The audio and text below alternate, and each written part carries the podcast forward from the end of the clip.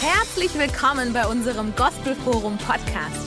Wir leben für eine Reformation in Kirche und Gesellschaft durch die Kraft des Heiligen Geistes und hoffen, die Botschaft inspiriert und ermutigt dich.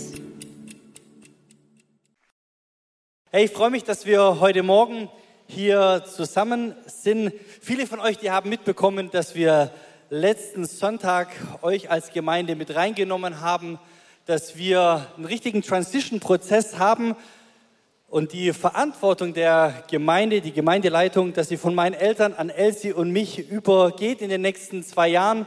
Und das ist eine richtig spannende Sache. Wir haben viele Monate im Core-Team mit den Pastoren uns auch jetzt die letzten Wochen auch ausgetauscht. Und ich bin so dankbar für so viele Rückmeldungen, die von euch gerade in der letzten Woche gekommen sind, so viele Ermutigungen. Und ich möchte euch einladen, wenn ihr einfach Interesse habt, auch was das im Detail bedeutet, dann unbedingt am 8. November bei der Church Family Night mit dabei zu sein. Wenn ihr Fragen habt, hey, dann schreibt eine E-Mail und wir wollen euch da auch im Detail auch mit in das Geschehen mit reinnehmen. Und das ist natürlich jetzt eine spannende Sache, okay? Ich möchte ganz ehrlich mit euch sein. Ähm, und wenn man sowas äh, kommuniziert, so auch an die gesamte Gemeinde, und du dann am nächsten Sonntag predigen darfst, dann ist ja so die Frage, ja, was könnte man denn äh, nach so einer Neuigkeit, worüber könnte man denn sprechen? Und als erstes habe ich mir überlegt, hey, ich werde einfach über Jesus predigen, Jesus ins Zentrum stellen, einfach so eine klare Jesus-Message, weil wir im Gospel Forum, wir sind richtige Jesus-Peoples. Ja, wir lieben Jesus. Ja. Und ähm, wenn du dich schon gefragt hast, ja, wie geht es weiter? Herr Jesus war der Herr, Jesus ist der Herr und Jesus wird immer der Herr hier in diesem Haus bleiben. Amen. Wir lieben Jesus, wir essen Jesus, wir schlafen, wir, wir, wir leben. Für uns ist Jesus, Jesus, Jesus bis an den Tag, an dem wir sterben. Stimmt's? Und äh, hm, dann habe ich gedacht, vielleicht soll ich einfach eine Botschaft über den Heiligen Geist machen, weil 1937 ist diese Gemeinde gegründet worden aus einem Wunder und einer Inspiration des Heiligen Geistes heraus. Und wir als Gospelforum, wir lieben den Heiligen Geist. Ja, wenn du dich schon gefragt hast, hey, äh, was glaubt denn so das Gospelforum? Hey, wir glauben an Jesus, den auferstandenen Retter und Erlöser, aber genauso glauben wir auch an den Heiligen Geist. Wir leben für eine Reformation in Kirche und Gesellschaft durch den Heiligen Geist. Amen. Und deswegen, ähm, ja, wenn du hier in diese Kirche kommst, kann dir eine Sache sagen, du wirst hier Zeichen und Wunder sehen und erleben. Du wirst erleben, dass Menschen erfüllt werden mit dem Heiligen Geist. Hey, hier im Gospel Forum, du wirst erleben, dass Menschen in Sprachen anfangen zu reden und zu beten, weil Freunde, davor verstecken wir uns nicht, ja? So wie es damals angefangen hat, so geht es weiter und weiter und weiter und wir werden uns nicht irgendwo verstecken, sondern so wie Gott diese Kirche hier, das Gospel Forum gegründet hat, so wird es weiter und weiter gehen, weil wir den Heiligen Geist lieben. Und dann habe ich gedacht, ja, hm, wir haben ja als Jahresthema Harvest Time.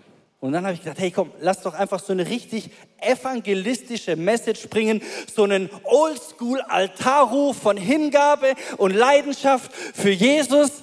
Und äh, ich weiß nicht, ob du schon mittlerweile realisiert hast, aber in den letzten Monaten, in diesem Jahr haben sich schon tausende Leute hier im Gebäude und durch die Dienste, die wir überall in Deutschland und weltweit tun, für Jesus entschieden. Weil vielleicht sind wir sogar eine der evangelistischsten Kirchen in ganz Deutschland.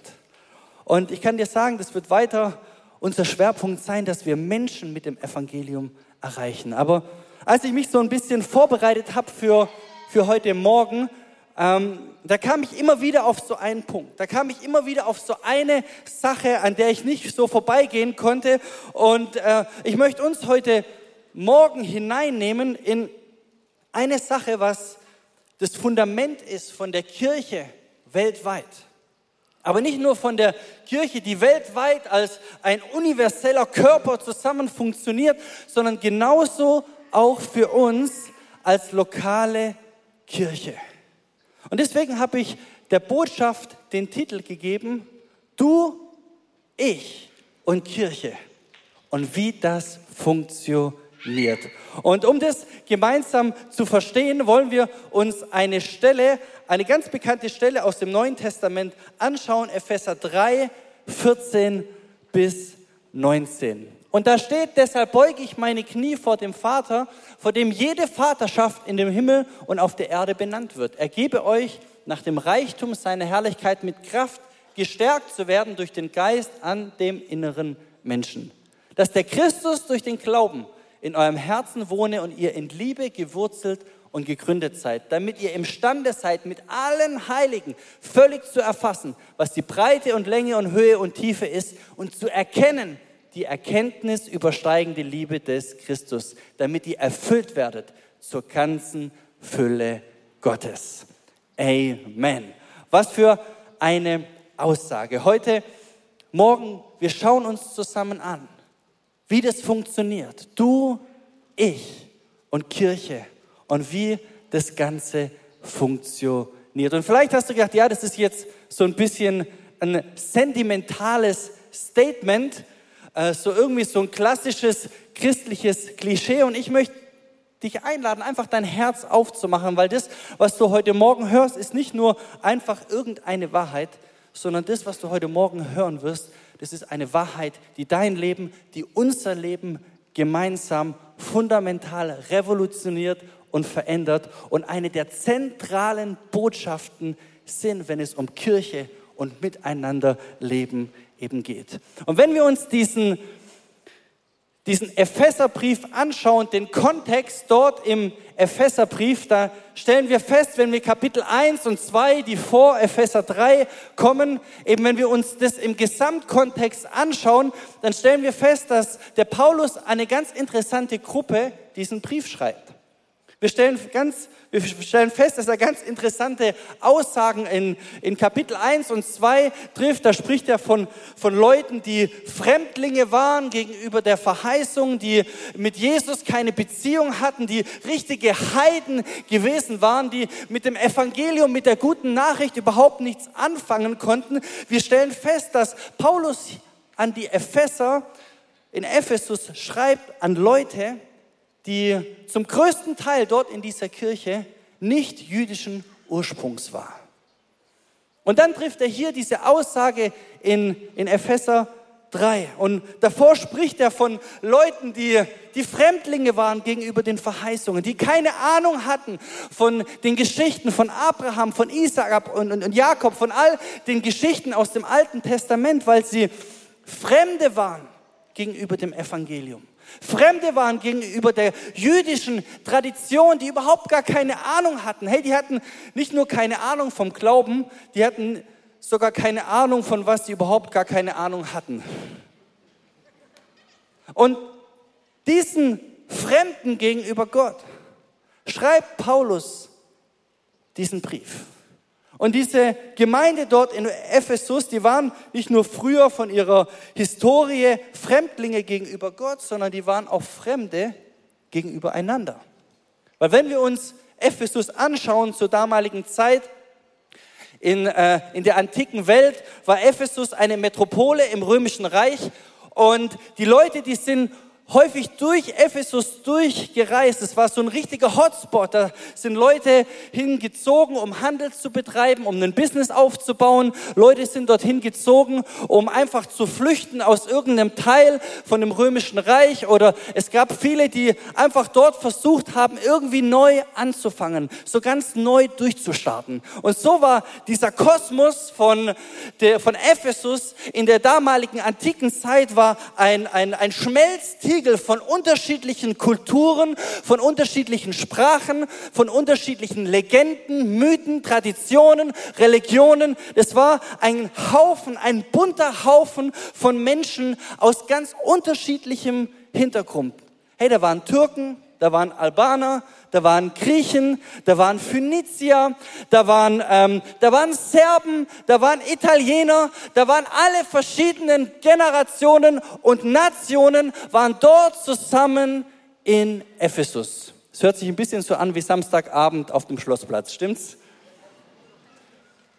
Und die alle, die, war, die waren dort zusammen in, in dieser Stadt und die waren nicht nur Fremde gegenüber Gott oder Fremde gegenüber einander, sondern die waren sich so fremd, dass sie sogar jeder so seinen eigenen Stadtteil hatte. Ja, so die Griechen hatten ihren Stadtteil, die Türken hatten ihren Stadtteil, So, jeder hatte so sein Viertel und, äh, und dadurch, dass sie auch in dieser Stadt so abgetrennt voneinander gelebt haben, da gab es richtig Spannungen. Ja, da gab es richtig Auseinandersetzungen. Da gab es richtige Schwierigkeiten.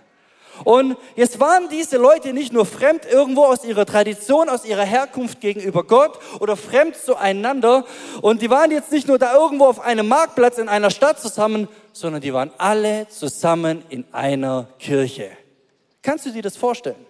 Diese, diese bunte Masse an Leuten, alle zusammen in einer Kirche. Und Paulus fängt diesen Brief an die Epheser so an und gibt ihnen so diesen zentralen Hinweis, dass er sagt, Freunde, all die Verheißungen, alles, was Gott an Berufung und Bestimmung für das Volk Israel, für die Juden, was für sie gültig ist, das ist auch für euch gültig.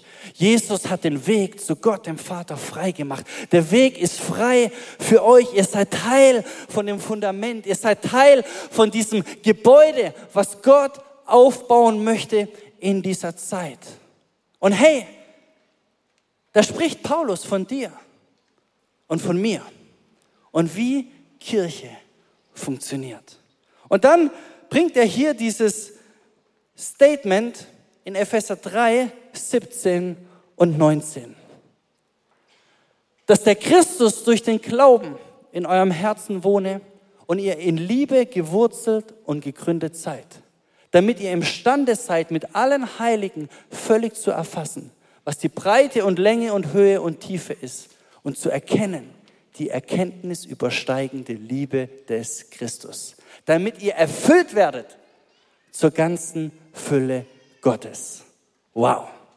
Also Paulus landet hier auf einer interessanten Aussage im 19. Vers, wo er sagt, dass äh, die, und zu erkennen, die Erkenntnis übersteigende Liebe des Christus, damit ihr erfüllt werdet zur ganzen Fülle Gottes. Und wenn du das so liest, ich weiß nicht, wie es dir geht, aber man stellt eigentlich relativ schnell fest, das, was Paulus sich hier wünscht, ist eigentlich ein unmögliches Statement. Oder? Er sagt, sie sollen Erkenntnis bekommen über etwas, was die Erkenntnis übersteigt. Und sie sollen erfüllt werden mit der ganzen Fülle Gottes. Und die Fülle Gottes, hey, die ist unendlich, die hat kein Limit. Also sie sollen eine Erkenntnis haben, was ihre Erkenntnis übersteigt und erfüllt werden mit etwas, was überhaupt kein Limit hat. Also zwei quasi unmögliche Dinge auf den ersten Blick. Aber wie das funktioniert, das lesen wir im 17. Vers. Und darauf wollen wir zusammen in den nächsten Minuten ein bisschen unseren Fokus legen. Da steht, dass der Christus durch den Glauben in eurem Herzen wohne und ihr in Liebe gewurzelt und gegründet seid. Wisst ihr, dieses Gebäude, in dem wir heute Morgen Gottesdienst feiern, das wurde vor 20 Jahren aus Glauben heraus gebaut. Es war ein Riesenprojekt. Damals, über zehn Jahre waren wir unterwegs in den verschiedensten Hallen in Stuttgart. Der David und die Birgit erinnern sich noch dran, auch einige, die heute Morgen hier in diesem Gottesdienst sind. Ihr erinnert euch noch an diese Zeit. Es war eine wilde Zeit von Halle zu Halle und irgendwann mal haben wir hier dieses Gelände auf dem Pragsattel gefunden, eine alte Halle von Akzo Nobel äh, und, und wir waren in der Lage, ein Gebäude hier zu bauen. Und alles, was du hier siehst, das ist aus Glauben heraus entstanden. Und ich kann dir sagen, die Kirche, die Gott auch in der Zukunft hier in Stuttgart bauen wird, das Gospel Forum, es wird immer eine Kirche des Glaubens sein. Aber hast du gewusst, dass es eine Sache gibt, die wichtiger ist als Glauben? Hast du gewusst, dass es eine Sache ist, gibt, die zentraler ist als Glauben? Da steht in 1. Korinther 13, Vers 12, vielleicht können wir die Stelle an, die, an den Screen hauen, da steht, wenn ich prophetische Eingebungen habe, hey, wenn mir alle Geheimnisse enthüllt sind und ich alle Erkenntnis besitze, wenn mir der Glauben im höchsten nur erdenklichen Maß gegeben ist, sodass ich Berge versetzen kann, wenn ich all diese Gaben besitze, aber keine Liebe habe, dann sagt die Bibel, dann bin ich nichts. Dann bin ich nichts. Was bedeutet das? Hey, das bedeutet, wenn du Glauben hast, was eine ganze Stadt verändert, wenn du Glauben hast, was ein ganzes Land verändert, aber du keine Liebe hast, dann bist du nichts.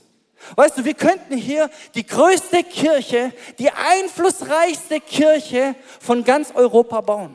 Wir könnten hier jede Woche Zeichen und Wunder erleben in einem Ausmaß, was diesen Kontinent noch nie gesehen hat. Aber die Bibel sagt, wenn wir keine Liebe haben, dann haben wir nichts. Hey, dann bauen wir nur auf Sand. Etwas später, in 1. Korinther 13, trifft dann Paulus dieses Statement und sagt, hey, es gibt drei Dinge, die bis in Ewigkeit bleiben. Das ist Glaube, das ist Hoffnung und das ist Liebe. Aber das Größte unter ihnen, es ist die Liebe. Es ist die Liebe. Und da spricht Paulus von dir und von mir und von Kirche und wie das Ganze funktioniert. Er spricht davon, dass wir in Liebe verwurzelt und gegründet sein sollen. Und das wollen wir uns mal ein bisschen zusammen anschauen. Paulus benutzt hier eine interessante Metapher. Er sagt, wir sollen in Liebe verwurzelt und in Liebe gegründet sein. Lass uns mal mit dem verwurzelt anfangen, weil das ist relativ einfach. Er benutzt das Bild von einem Baum. Ein Baum, was am Wasser des Lebens verwurzelt ist und daraus seine Energie, seine Kraft, seine Nährstoffe bekommt.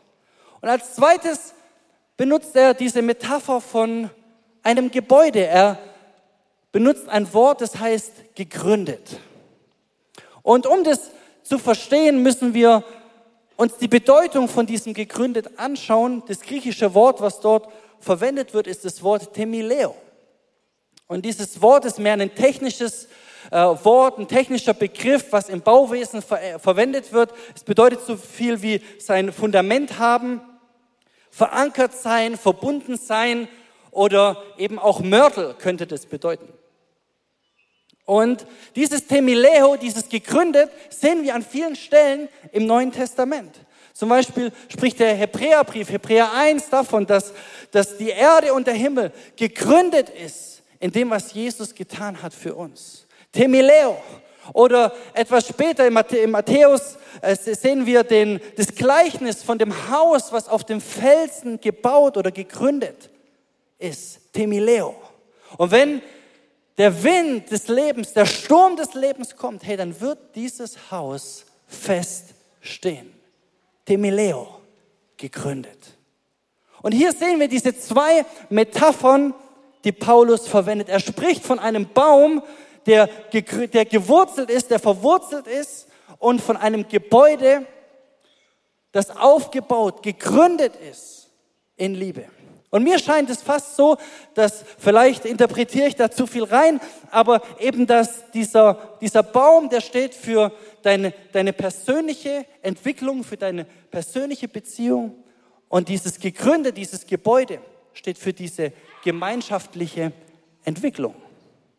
Also Paulus spricht von einem Baum, spricht, spricht von diesem Baum, was verwurzelt ist und von diesem Gebäude, was aufgebaut werden soll. Eine ähnliche Aussage sehen wir zum Beispiel auch in Kolosser 2, Vers 7, wo steht, seid in ihm verwurzelt und baut euer Leben auf ihm auf.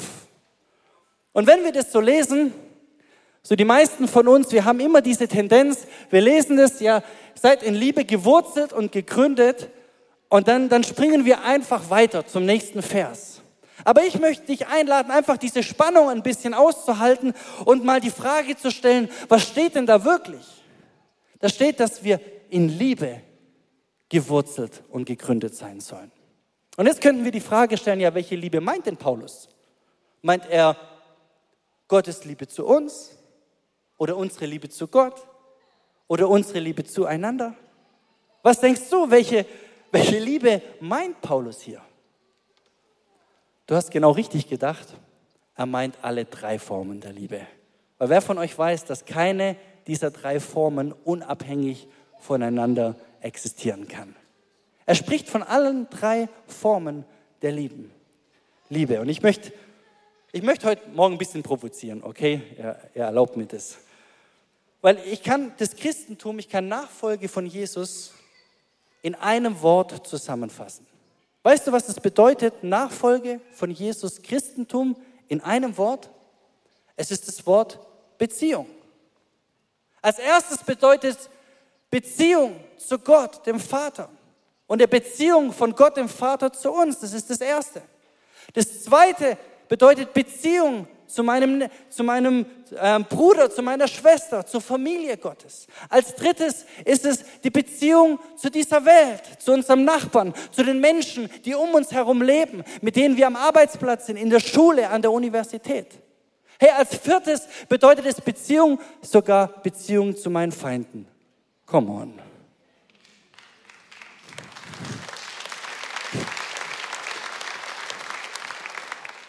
Und wenn ich euch jetzt sage, der fünfte Punkt, so dann müsstet ihr eigentlich völlig aus, austicken. Weil der fünfte Punkt ist Beziehung zum Teufel. Zu dem soll man nämlich überhaupt gar keine Beziehung haben. Stimmt's? Also das ist die Zusammenfassung von Christentum, von Nachfolge von Jesus. Es bedeutet Beziehung.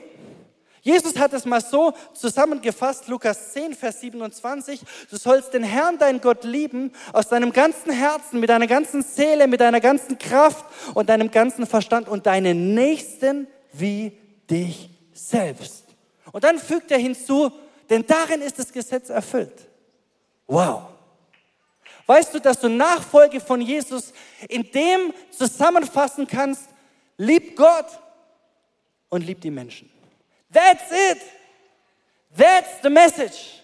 Das ist die Botschaft des Evangeliums. Und vielleicht sagst du jetzt, ey, das hört sich jetzt irgendwie so kitschig an, kitschig fromm, liebe Gott und liebe Menschen. Aber genau das ist es. Das ist, worum es bei der Nachfolge von Jesus geht. Das ist die Essenz, worum es geht. Um dich und um mich und um Kirche und wie das Ganze funktioniert.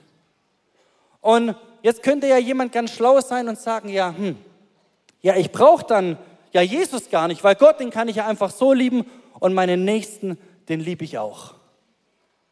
Dann ist ja alles okay. Aber wer von euch weiß, dass wir Gott nicht ohne Jesus leben, lieben können? Weil deswegen ist Jesus auf diese Erde gekommen. Er ist am Kreuz gestorben, um die Welt mit Gott, dem Vater, zu versöhnen. Das ist die Essenz des Evangeliums. Und wenn du dir das anschaust, Johannes 14, da sagt Jesus, hey, ich bin der Weg, ich bin die Wahrheit und ich bin das Leben. Und niemand kommt zum Vater außer durch mich. Und manche Christen, die interpretieren diese Aussage dann falsch, die sagen, ja, Jesus hat gesagt, ich bin der Weg, die Wahrheit und das Leben und niemand kommt in den Himmel außer durch mich. Aber weißt du, dass Jesus nicht am Kreuz gestorben ist, dass wir ein Freiticket in den Himmel bekommen? Jesus ist nicht am Kreuz gestorben, dass irgendwo etwas, was in Ewigkeit mal irgendwann auf dich wartet, dann mal gültig wird, sondern Jesus ist am Kreuz gestorben, damit wir im Hier und Jetzt schon versöhnt sein können mit Gott dem Vater. Deswegen ist er auf die Erde gekommen, ihr Lieben. Deswegen ist er am Kreuz gestorben, dass wir im Hier und Jetzt Zugang haben zu dem, was er vollbracht hat, dass wir Zugang haben zu dem, was im Himmel zur Verfügung steht für dich und für mich. Jesus ist gestorben, dass wir versöhnt sein können mit Gott. Wir können nur durch Jesus in Versöhnung und in Beziehung mit Gott, dem Vater, leben. Und weißt du, genau das Gleiche gilt auch für deinen Nächsten. Wir können unseren Nächsten nur wahrhaftig lieben, wenn wir verstanden haben, was Jesus für uns getan hat. Wisst ihr, neulich ist mal jemand zu mir gekommen und hat gesagt, weißt du, Markus, weißt du, woran man sieht, dass Jesus im Leben von einer Person richtig präsent ist? Er hat gesagt, hey, wenn man die Kraft sieht, wenn man die Power sieht, ja, dann sieht man, dass Jesus im Leben präsent ist. Wisst ihr, ich glaube nicht, dass Kraft ein Zeichen davon ist, dass Jesus in unserem Leben präsent ist. Jesus hat mal gesagt in Matthäus 7, hey, da wird es Leute geben, die werden Weissagen.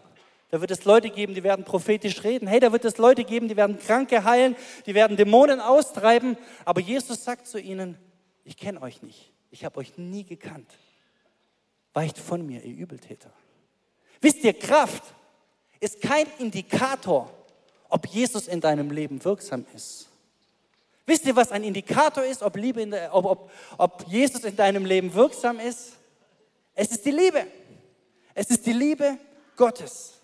1. Johannes 4, Vers 20 sagt es so. Wenn jemand sagt, ich liebe Gott und hasst seinen Bruder, ist er ein Lügner. Denn wer seinen Bruder nicht liebt, den er gesehen hat, der kann Gott nicht lieben, den er nicht gesehen hat. Hey, in anderen Worten, Gottes Liebe zu uns, die in uns lebt, die in uns wirksam ist, die in uns aktiv ist, Freunde, das ist der Kraftstoff, die Energie, was uns befähigt, auch die Menschen zu lieben, die um uns herum sind. Und es ist nicht nur ein Kennzeichen dafür, dass Jesus in unserem Leben präsent ist, sondern weißt du was? Es ist auch das evangelistische Tool, das evangelistische Werkzeug schlechthin. Weil Jesus hat seine Jünger gelehrt und ihnen gesagt, hey, daran werden alle erkennen, dass ihr meine Jünger seid. An der Liebe, die ihr zueinander habt. Daran wird die Welt erkennen, dass ihr meine Nachfolger seid, dass ihr meine Jünger seid. Und in der letzten Woche haben mich viele Leute gefragt, ja, hey Markus, was hast du für eine Vision von Kirche? Ja, wie stellst du dir das Gospelforum in der Zukunft vor? Ich kann dir sagen, genau das stelle ich mir für uns als Kirche vor. Genau das ist für mich die Essenz, was uns als Gospelforum ausmachen soll. Wisst ihr, ich träume davon, dass die Menschen hier in dieser Stadt, die Menschen in Deutschland, dass wenn sie an das Gospelforum denken, nicht, dass sie als allererstes an dieses tolle Gebäude denken, dass sie nicht an unsere LED-Leinwand schauen oder dass sie darüber nachdenken, was es hier für tolle Predigten und Lobpreis und Kaffee im Foyer gibt und Eis und so weiter. Das sind alles schöne Dinge. Aber wisst ihr, wovon ich träume? Ist, dass Menschen hier in dieser Stadt sagen, die Leute, da oben im Gospelforum. So wie die sich lieben, so wie die sich wertschätzen. Hey, die sind so unterschiedlich. Unterschiedliche Nationen, unterschiedliche Hautfarben, unterschiedliche Generationen, unterschiedlicher Background. Aber wie die das schaffen, miteinander unterwegs zu sein, so wie die sich wertschätzen, so wie die miteinander umgehen, da muss irgendetwas Übernatürliches unter ihnen sein. Freunde, das ist der Traum den ich von Kirche habe. Dass Menschen, die hier uns als Gospelforum wahrnehmen, sehen, dass da etwas Übernatürliches ist, was uns zusammen verbindet. Weil ich glaube, es gibt eine neue, alte Art und Weise, wie wir das Leben gestalten können. Hey, wenn diese gute Nachricht, wenn das Evangelium die Grundlage von deinem Leben ist. Und ich meine wirklich, okay, das nicht nur für dich eine Inspiration ist, das nicht nur für dich einfach so eine nice to have, ein Add-on in deinem Leben ist, sondern wenn diese gute Nachricht, das Evangelium für dich das Zentrum von deinem Leben ist, dann bedeutet es automatisch, dass es nicht so wichtig ist vielleicht, was für einen Job du aktuell hast. Oder ob es da Dinge gibt im Supermarkt, die du dir aufgrund der Inflation eben leisten kannst oder eben nicht. Wenn das Evangelium die Grundlage für deinen Alltag ist, Freund, dann ist entscheidend, dass die Liebe Gottes in deinem Leben sichtbar ist, dass die Liebe Gottes in deinem Leben wahrgenommen wird, dass sie rauskommt und dass sie diese Welt, in der wir leben, verändert und transformiert. Freunde, das ist die Essenz des Evangeliums, das ist die Essenz der guten Nachricht. Jesus Christus, die Hoffnung der Herrlichkeit, sie lebt in uns. Und Freunde, diese Hoffnung, sie möchte sichtbar sein. Sie möchte sichtbar sein wie noch niemals zuvor. Seid ihr mit mir?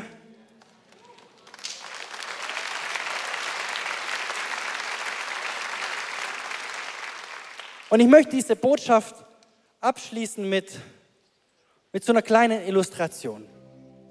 Ich habe hier so eins der Lieblingsspiele von meinem Sohn Karl äh, rausgeholt. Er war heute Morgen richtig frustriert, als ich es aus seinem Kinderzimmer geklaut habe.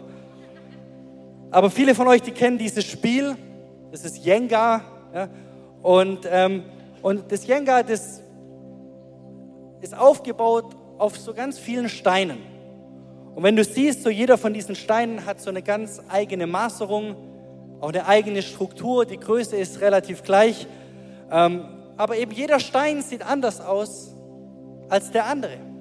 Aber trotzdem ergeben, ergeben diese Steine zusammen ein Bild, ein Turm. Und das ist genau dieses Bild, von dem Paulus hier spricht, als er die Kirche in Ephesus beschreibt. Menschen aus unterschiedlicher Herkunft, Menschen mit unterschiedlichen Hautfarben, unterschiedliche Generationen, unterschiedlicher Background, unterschiedliche Mythen und Legenden, all das, was das Leben von diesen Menschen geprägt hat. Und sie sind dort zusammen, ein Haufen, und geben doch zusammen so ein Gebäude. Aber wenn so dieses Gebäude so aufgebaut wird, ihr kennt dieses Spiel, ja, man kann da Steine rausholen an den unterschiedlichsten Ecken. Aber wisst ihr, was immer wieder passiert, wenn man dieses Gebäude aufbaut?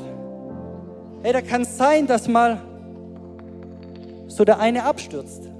Ja, weil, ja, weil er vielleicht enttäuscht ist, frustriert ist, vielleicht Dinge erlebt hat in der Gemeinschaft mit anderen, die frustrieren, wo er sich hätte anders vorgestellt, anders gewünscht.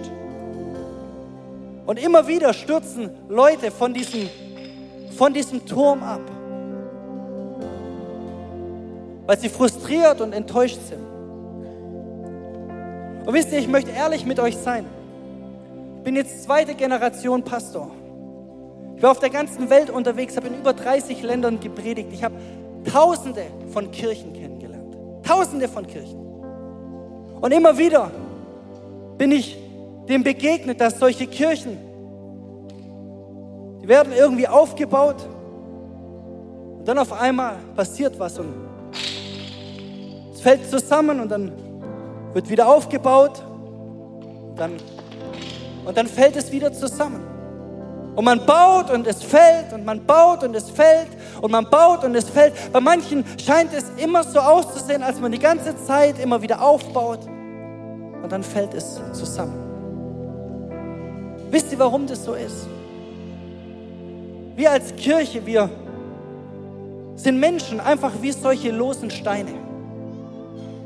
Und wenn wir eben einfach dieses Spiel Gemeinde spielen, als ob es nur so ein Game wäre, als ob es nur eine Produktion wäre, als ob es nur etwas ist, was man halt zum Leben irgendwo dazugehört, dann ist es wie, als ob wir solche losen Steine zusammenbauen. Und je höher der Turm wird, wenn es nur ein Spiel ist, bei Jenga geht es immer darum, irgendwann wird der Turm zusammenstürzen. Aber wenn wir ein Gebäude, wenn wir einen Turm aufbauen wollen, der nicht einfach zusammenstürzt. Wisst ihr, was wir brauchen?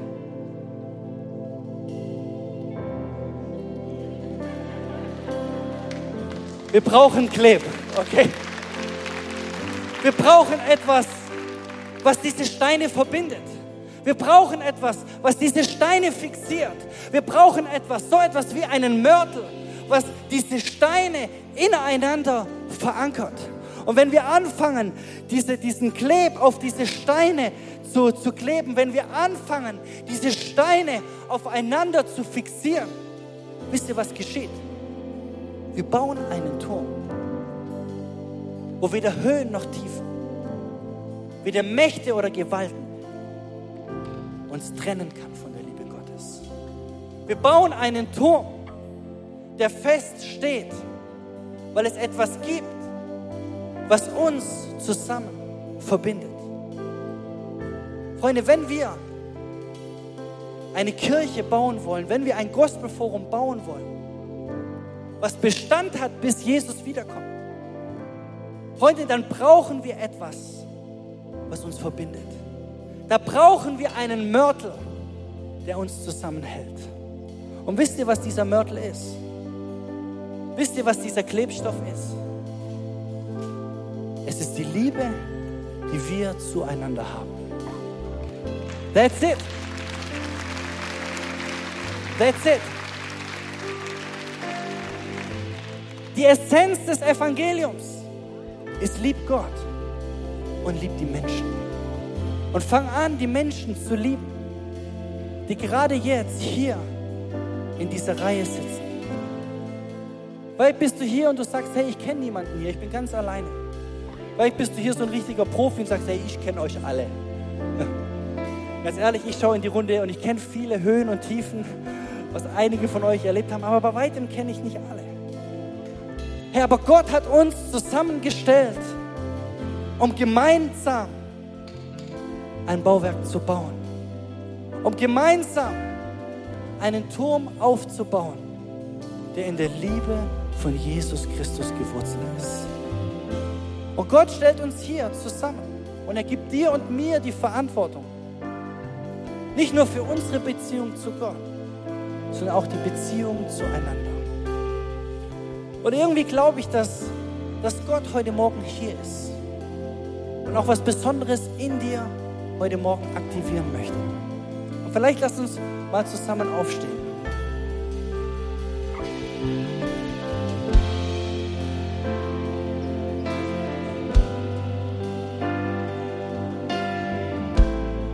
Und Herr Jesus, ich möchte beten,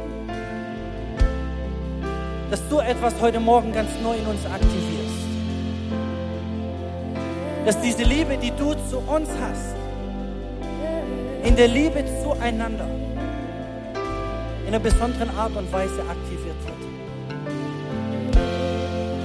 Ich bete, dass du hilfst, auch ganz besonders die Menschen, die hier heute Morgen zusammen sind, vielleicht auch gerade die Person, die neben dir jetzt steht, die Liebe Gottes sichtbar werden zu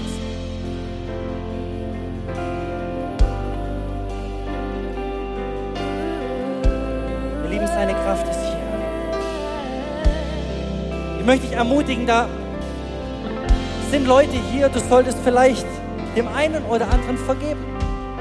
Vergebung ist so ein erster Schritt, dass Liebe wirksam werden kann. Ich habe irgendwie den Eindruck, dass Leute hier sind, und da gibt es so in dieser kommenden Woche vielleicht so eine Möglichkeit, jemand anderen was Gutes zu tun. Hey, halte mit Liebe nicht zurück. Sei großzügig. Wisst ihr, Jesus ist hier. Und er möchte uns helfen, dass die Liebe, die wir zusammen haben, das Zeugnis ist für diese Welt. Und wenn wir das einfach nur für uns behalten, wie soll die Welt sehen? Wie soll die Welt erkennen? Wie soll die Welt eine Offenbarung bekommen, wie gut, wie freundlich, wie herrlich unser Gott ist? Ist, wenn wir sparsam sind mit Liebe, wenn wir zurückhaltend sind, großzügig zu sein, unserem Nachbarn, unseren Freunden, auch ganz besonders den Leuten hier in dieser Kirche, deiner Kleingruppe gegenüber.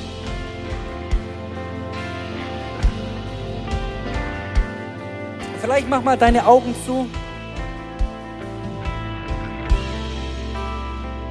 Und ich möchte einfach fragen, hey, wo und wer könnte so eine Person sein nächste Woche, vielleicht auch heute, wo du in einer besonderen Art und Weise die Liebe Gottes sichtbar werden lässt. Ich glaube, dass du jetzt schon ganz konkret Leute in deinem Gedanken hast, in deiner Vorstellung. Ich glaube, der Heilige Geist möchte den einen oder anderen inspirieren, auch etwas zu tun. Vielleicht lass uns kurz in diesem Moment sein, dass der Himmel Gottes in dir und durch dich hindurch wirksam ist, hier in dieser Stadt, hier in dieser Region.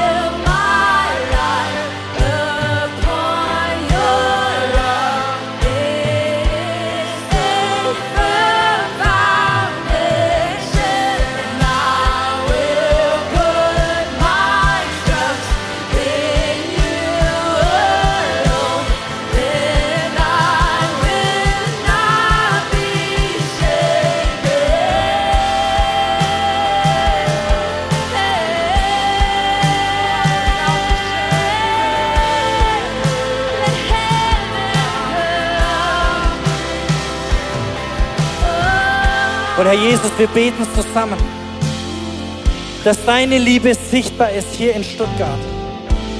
Dass du auch jedem Einzelnen von uns hilfst, aktivierst für eine Zeit wie diese. Dass die Herrlichkeit, die Schönheit von deinem Evangelium, von Versöhntsein mit Gott dem Vater in dieser Zeit und in dieser Welt, in dieser Phase der Geschichte richtig sichtbar ist, in diesem Land und in dieser Zeit. Herr, ich bete für einen besonderen Segen, für eine besondere Inspiration von dir auf jedem Einzelnen von uns. Herr, dass das, was du angefangen hast, Herr, du führst es zum Ziel. Du führst es zum Ziel. Und Heiliger Geist, ich bete, dass du kommst. Ich bete, dass du erfüllst, dass du inspirierst, dass du mobilisierst für eine Zeit wie diese. Dass wir nicht für uns selber leben, sondern dass Christus in uns, die Hoffnung der Herrlichkeit, sichtbar wird wie noch niemals zuvor. Herr, ich bete für richtig göttliche Begegnungen am Arbeitsplatz, göttliche Begegnungen in der Nachbarschaft, göttliche Begegnungen im Kindergarten, auf dem Weg zur Schule, auf dem Weg zur Universität. Wir beten, Herr, für Zeiten in der Bahn. Wir beten für Momente, die du schaffst beim Einkaufen, dass die Liebe des Himmels durch jeden von uns sichtbar wird wie noch niemals zuvor. Wir beten, komm, Heiliger Geist. Richtig offenbar Jesus durch uns hindurch für eine Welt, die dich braucht mehr als jemals zuvor. Für eine Generation, für ein Land, was dich braucht wie noch niemals zuvor. Herr, wir beten, dass dein Himmel sichtbar ist, dass dein Königreich sich manifestiert in unserer Mitte, durch uns hindurch, in dieser Stadt und in dieser Zeit. In Jesu mächtigem Namen. In Jesu mächtigem Namen. In Jesu mächtigem Namen.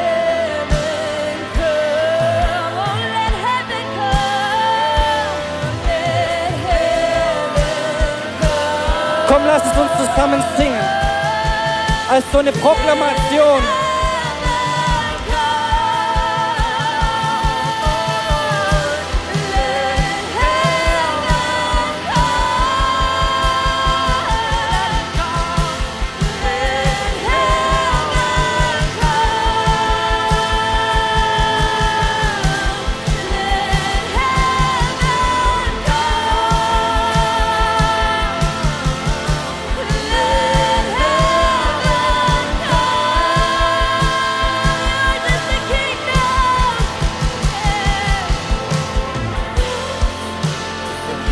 Halleluja, Halleluja. Ihr Lieben, seine Kraft ist hier.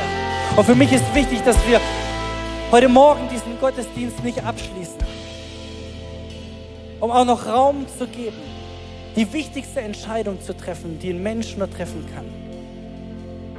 Es ist diese Entscheidung anzunehmen, versöhnt zu sein mit Gott. Und ich kann dir sagen, Jesus ist heute Morgen hier um dich mit Gott dem Vater zu versöhnen. Der Weg zu ihm ist frei. Durch ein Ja zu ihm, zu Jesus. Jesus sagt, wer mich im Glauben bekennt, zu dem werde ich mich auch vor dem Vater bekennen. Und ich möchte dich einladen heute Morgen, wenn du sagst, hey, irgendwie, ich fühle mich weit weg von Gott, weit weg von dieser Beziehung. Ich habe keine Ahnung vielleicht auch, wie das überhaupt funktioniert. Aber ich kann dir sagen, Jesus ist hier heute Morgen für dich. Vielleicht brauchst du Vergebung, die du noch nie erfahren hast. Ich kann dir sagen, Jesus hat den Weg bereitet für dich. Und heute Morgen ist so ein Moment, wo du dein Herz aufmachen kannst und sagen kannst, Jesus, hier bin ich. Ich brauche dich.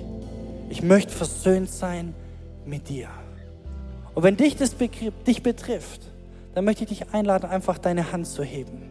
Wenn du sagst heute Morgen, Markus, ich möchte versöhnt sein mit Gott, da gibt es Dinge, die mich getrennt haben, dann heb einfach deine Hand. Ich zähle runter von drei, zwei auf eins. Drei, ganz egal, ob du hier hinten oder hier vorne bist. Zwei, ganz egal, ob hier auf der linken oder auf der rechten Seite.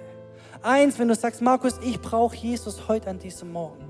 Ich möchte ihm mein Leben weihen.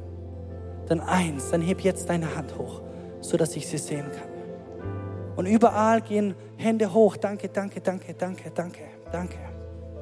Danke. Danke, danke. So viele Hände. Jesus ist hier, seine Kraft ist hier. Neues Leben ist hier mit ihm. Und ich will dich einladen, einfach so ein Gebet der Weihe und so ein Gebet der Hingabe zu sprechen. Ich bete einfach dieses Gebet vor und wir alle beten dieses Gebet nach. Lass uns zusammen beten. Herr Jesus Christus, ich weihe dir heute Morgen mein Leben. Es tut mir so leid für alles, was ich falsch gemacht habe. Vergib mir meine Schuld und Sünde. Mach mein Leben neu. Wasch mich weiß wie Schnee. Jesus, ich möchte versöhnt sein mit Gott dem Vater. Wow. Und ihr Lieben, Jesus ist hier, seine Kraft ist hier. Ich kann dir sagen, der Himmel ist offen. Oben im Himmel ist eine Riesenparty. Die Bibel sagt, da ist Freude im Himmel für jeden Einzelnen, der sich umkehrt zu ihm. Und ich kann dir sagen, jetzt passiert was in dir. Etwas wird ganz neu aktiviert, göttliches Leben. Deine Berufung und deine Bestimmung, es wird aktiviert. Und wir als Kirche, wir wollen dir helfen. Wenn du so eine Entscheidung in deinem Herzen getroffen hast oder vielleicht auch schon vor einiger Zeit, dann wollen wir dir helfen, einfach in dieser Nachfolge von Jesus zu wachsen. Und wir haben draußen auch am Anschluss von diesem Gottesdienst unsere Connect-Tische, verschiedene äh, Regionen, auch wo wir Kleingruppen haben, wo wir dir ganz praktisch helfen wollen, wie der nächste Schritt in der Nachfolge mit Jesus aussieht. Und dazu laden wir dich herzlich ein, auch wenn du vielleicht schon einige Zeit hierher kommst und Anschluss suchst, Teil du sein möchtest, auch als so ein lebendiger Stein hier von dem Gebäude, was Jesus baut dann möchte ich dich einladen, einfach draußen an unserem Connect-Tisch vorbeizukommen. Wow. Ihr Lieben, was für eine Zeit, in der wir leben. Jesus baut sein Gebäude. Und mit unserem einfachen Mund bekennen wir diese einfache Botschaft. Mit unseren einfachen Händen bauen wir mit. Wir sind Teil von diesem Gebäude. Wir sind Teil von seinem Reich, was er baut mit uns durch uns hindurch, für uns, für eine Zeit wie diese. Ihr Lieben, ich bin so dankbar, dass wir zusammen sind. Bin so dankbar für euch. Bin so dankbar, dass wir zusammen Kirche bauen können. Du und ich und Kirche. Und wisst ihr, wie es funktioniert? Zu der Liebe, die wir zueinander haben. Wow. Hey, vielen Dank, dass ihr den Weg heute Morgen hierher gefunden habt.